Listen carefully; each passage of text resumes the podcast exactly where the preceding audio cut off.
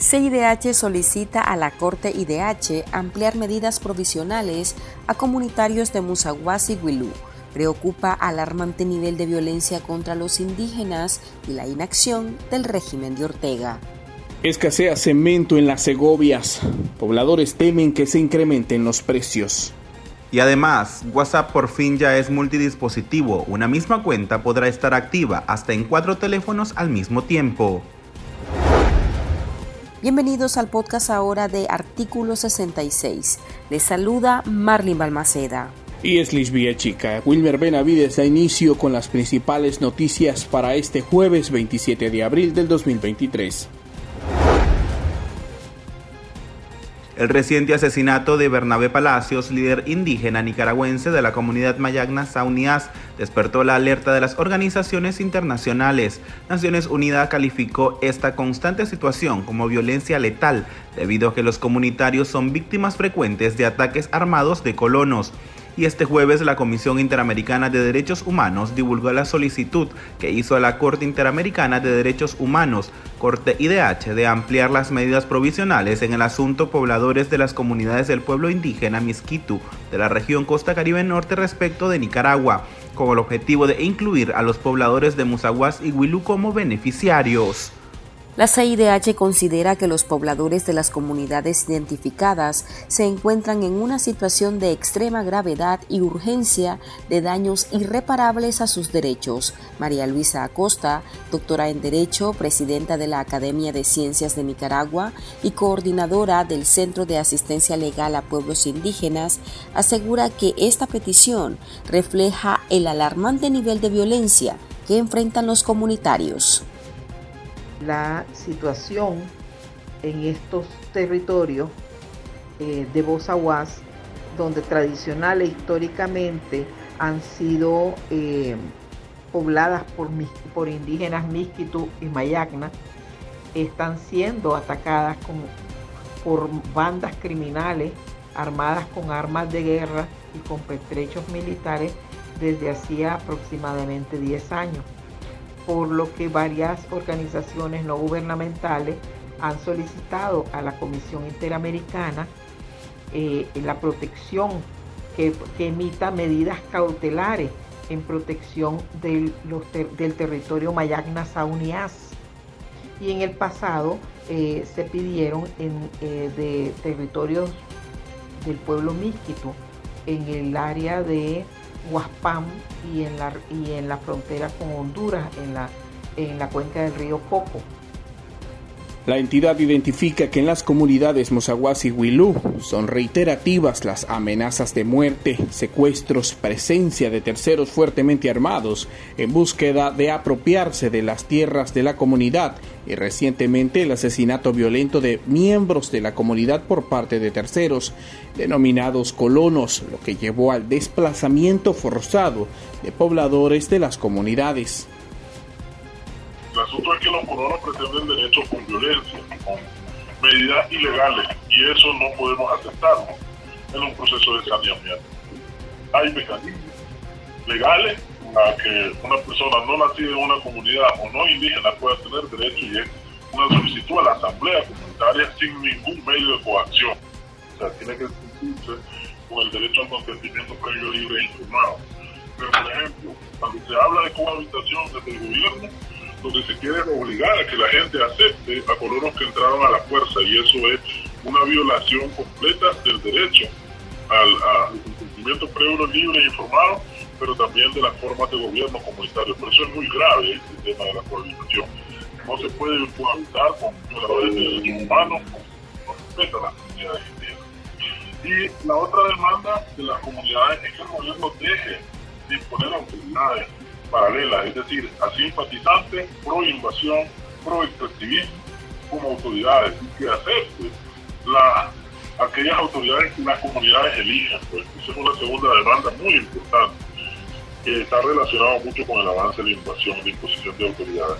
Una tercera demanda importante es que en su narrativa el gobierno acepte el problema estructural de fondo, que es la impunidad y el avance de un modelo económico agrario rural extensivo este activista violento no respeta la vida. Pues. Para la defensora de derechos humanos Aide Castillo, esta solicitud marca un precedente para el Estado de Nicaragua, quien insiste se mantiene ausente e inerte ante la severa conflictividad entre los pobladores del territorio Mayagna y los colonos, negando la violencia es una constante en esa zona.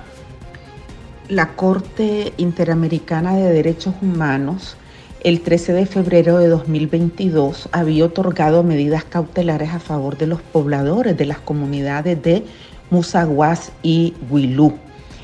No obstante, eh, la problemática que llevó a tomar estas medidas, a otorgar estas medidas, en vez de mejorarse, se ha agudizado porque han ocurrido eh, graves hechos de violencia en estas comunidades eh, que van desde amenazas de muerte, secuestro, presencia de terceros fuertemente armados, y recientemente el asesinato violento también eh, de miembros de la comunidad, eh, supuestamente en manos de los colonos, que son los que están en alguna manera desplazando a estas comunidades indígenas con la venia del Estado de Nicaragua. De manera que ante la persistencia de este nivel tan alto de conflictividad, pues la Comisión Interamericana eh, considera de que la situación se puede agravar y eh, eh, por eso está solicitando una extensión de las medidas cautelares para la comunidad de Musaguas y Huilú. La CIDH resalta que la dictadura orteguista se ha mantenido hermética sobre esta situación, al punto que ni siquiera con las resoluciones del organismo ha tomado cartas en el asunto. A la fecha, el Estado de Nicaragua, eh, a pesar de que estas medidas son vinculantes, no ha hecho nada realmente por proteger la vida, la integridad de estas comunidades que están viendo en serio peligro su subsistencia porque los colonos van encima de sus medios de vida, su identidad cultural porque están siendo desplazados a otros territorios y ya no digamos pues el derecho a la vida que es algo eh, fundamental y es un derecho constitucional y algo inherente al ser humano. La idea es que eh, el Estado de Nicaragua acate estas medidas una vez que las haya emitido la Corte y que eh, proteja a, estos pueblos de los ataques sistemáticos reiterados de estas bandas criminales armadas con armas de guerra que en este momento están atacándolas y los están privando a estas comunidades de sus áreas de siembra, de, de recolección de frutos, de caza, de pesca, eh, de, eh, privándolas de transportarse en los propios eh, ríos donde ellos generalmente transitan y de también utilizar la área de, caza y de pesca y, de, de, recolección de frutos y también de siembras porque han ido usurpándoles las tierras de tal forma que cada vez las comunidades van perdiendo control de sus territorios tradicionales todos titulados por el Estado de Nicaragua, y estas bandas de manera violenta están usurpándola, utilizando eh, eh, eh, la violencia, ¿verdad? Estas bandas son bandas criminales con armas de guerra que atacan a estas poblaciones civiles desarmadas como son las comunidades indígenas. Calpi estima que 70 indígenas misquitos y mayagnas de la costa caribe de Nicaragua han sido asesinados por colonos invasores en la última década. Otros han sido víctimas de secuestro, violaciones sexuales, desplazamientos forzados, traumas psicológicos y heridas que los han dejado con amputaciones. Eh, y porque el gobierno lo que normalmente dice es que son rencillas personales, que son de delincuencia común y niega el problema de fondo, que es todo este tema de violencia por, por, nuestros territorios. Y en ese sentido también la, la cuarta demanda muy importante es que deje, el Estado deje de criminalizar y de perseguir a, a liderazgos que se están organizando y que están trabajando en la defensa del derecho a la comunidad. Y que incluso también a organizaciones que históricamente han estado trabajando, varias fueron uh, suspendidas su, su, su personería jurídica.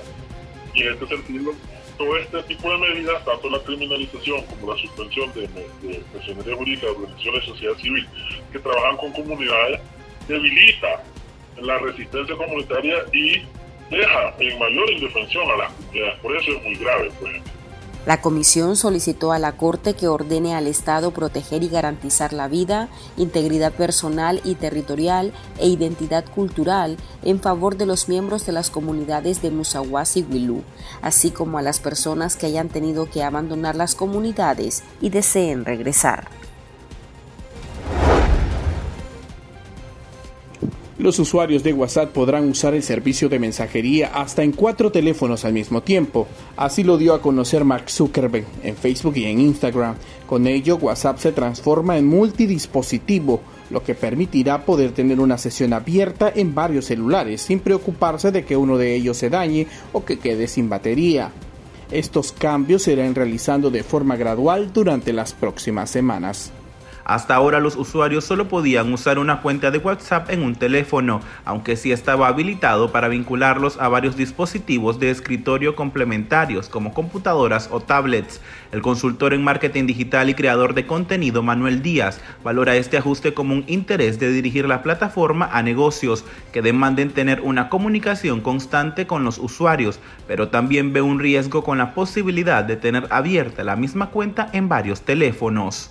Siempre que en tecnología vos hablas en, términos de comodidad y en este caso se trata de algo que te trae más comodidad porque no estás amarrado a un solo dispositivo, abrís la puerta a inseguridad. Entonces, sin haber eh, hecho pruebas, sin haber este, escuchado de casos específicos, pero en términos generales, siempre que hace algo por hacer más cómoda la tecnología, estás abriendo eh, la puerta a nuevas vulnerabilidades. Entonces, lo primero que te diría es que esta nueva función probablemente este, va a tener un proceso de eh, acomodamiento en términos de seguridad.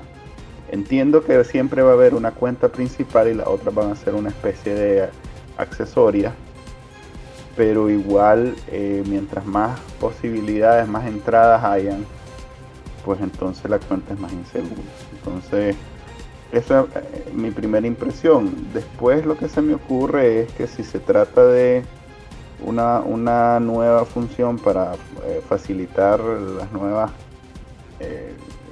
Facebook o Meta, mejor dicho, ha estado trabajando en convertir WhatsApp en un canal de comunicación más allá de simple mensaje de texto entre usuario. Entonces, creo que es un favor, o mejor dicho, una, una característica para tener más clientes corporativos y facilitar el uso en comunicación entre empresas y usuarios. WhatsApp es uno de los servicios de mensajería más grandes que existen en el mundo, con más de 2 mil millones de usuarios. Sin embargo, carecía de soporte multiteléfono debido al sistema de encriptación de extremo a extremo para chat y llamadas, han explicado desde Meta. La aplicación de WhatsApp es considerada una de las más seguras de todo el mercado precisamente por su cifrado de extremo a extremo ya que el texto, imagen y audio se convierten en códigos que ni los mismos servidores pueden decodificar, pues viaja en claves. Para permitir estos cambios, los usuarios deben entrar a ajustes de WhatsApp para agregar las cuentas deseadas. Solo necesitan escanear el código QR que representa a la cuenta que desea vincular. Y estas son otras noticias que usted también debería saber hoy. La portavoz del régimen de Nicaragua, Rosario Murillo, informó que la mañana de este jueves llegó al país una nueva flota de 150 buses rusos, la que servirá para renovar las antiguas y desgastadas unidades de transporte colectivo de Managua. El régimen de Daniel Ortega usualmente aprovecha el arribo de estas unidades para hacer propaganda política en favor del Frente Sandinista de Liberación Nacional. En cada bus le cuelgan banderas partidarias y toman fotografías a los conductores simulando con sus dedos el número 2, la casilla electoral que representa al dictador del país. La inexplicable escasez de bolsas de cemento, principalmente de Canal y Holcim, ha causado la suspensión de varias obras de construcción de viviendas y proyectos del sector privado en la región de las Segovias. Ciudadanos temen que se registre un alza en los precios. Extrañamente, ninguna autoridad del régimen de Daniel Ortega y Rosario Murillo han explicado a qué se debe la escasez de cemento que se viene registrando desde hace más de un mes y medio. Últimamente el problema se ha agudizado debido a que ya se han agotado el cemento en la mayoría de las bodegas y ferreterías de los departamentos de Estelí, Madrid y Nueva Segovia. La familia de Marvin Guzmán Sequeira, de 31 años, se aferra a un milagro. El nicaragüense se encuentra en estado de coma después de sufrir un accidente de tránsito en la ciudad de Miami este fin de semana pasado. Guzmán Sequeira, quien está en el hospital Jackson, asistido por un respirador artificial que le mantiene vivo, es originario de la comarca Montes Verdes del municipio de Camuapa. A finales de 2021 llegó a Estados Unidos en busca de oportunidades. Marvin se encuentra conectado a máquinas de soporte vital y su hermano Ángel Guzmán Sequeira es quien le acompaña y está pendiente de su condición. Según la familia, los médicos han dicho que la condición de Marvin es delicada y su pronóstico es reservado. El joven obrero chinandegano Melvin Alexander Campos, de 25 años, murió ayer miércoles al caerle un pesado saco Jumbo Sachs. Según versiones preliminares, el accidente ocurrió en una de las bodegas de la empresa aceitera real, específicamente en la de empaque de harina de cascarilla de maní que produce la compañía y que se utiliza para alimento de ganado. Melvin Alexander había cumplido dos años de laborar en la empresa, ubicada en la salida de la ciudad de Chinandega hacia Corinto. Aquí termina el episodio de este jueves. Recuerde que estas y otras noticias usted las puede encontrar en nuestro sitio web www.articulo66.com. También pueden suscribirse a nuestro podcast en Spotify y seguirnos en las redes sociales como Artículo 66 y en Twitter arroba Artículo 66 Nica. Hasta la próxima.